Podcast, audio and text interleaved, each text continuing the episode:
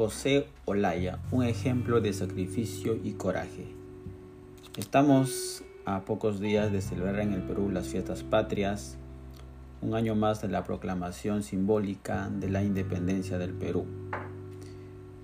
Es preciso recordar algunos personajes quizás no tan conocidos, o al menos por la historia oficial, no tan reconocidos en los grandes libros de historia.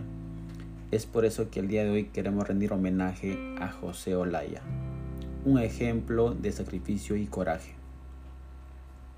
Durante la lucha por la independencia, José Olaya simpatizó con la causa de la libertad y sintió que debía ayudar a su patria.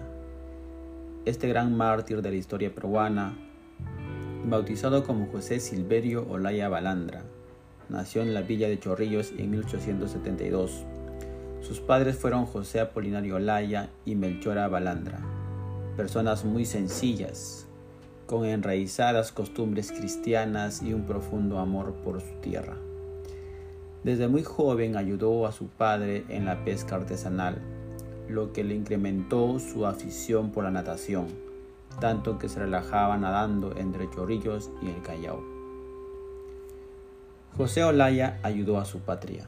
Durante la lucha por independencia, José Olaya simpatizó con la causa de la libertad y sintió que debía ayudar a su patria. Esa oportunidad se presentó en 1823, cuando el ejército español volvió a Lima haciendo que el gobierno peruano se refugiara en la fortaleza del Callao. Gracias a sus dotes de, nadador, se convirtió en el enlace entre los criollos de Lima y el Callao es decir, llevaba mensajes secretos de un lado al otro por mar. José Olaya resistió el intenso frío de las aguas y no dudó en servir a su patria. Lamentablemente, el 27 de junio de 1823, mientras llevaba una carta del general Antonio José de Sucre para el patriota Narciso de la Colina, fue capturado por el español Ramón Rodil.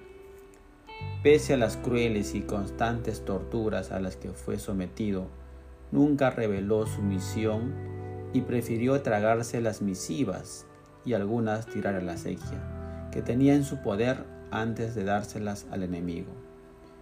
Por su negativa a colaborar con España, fue fusilado en la calle Petateros, hoy pasaje José Olaya en el centro de Lima, el 29 de junio de 1823 día en que se celebra el Día del Pescador en el Perú. Antes de morir, sus últimas palabras fueron, si mil vidas tuviera, gustoso las daría por mi patria.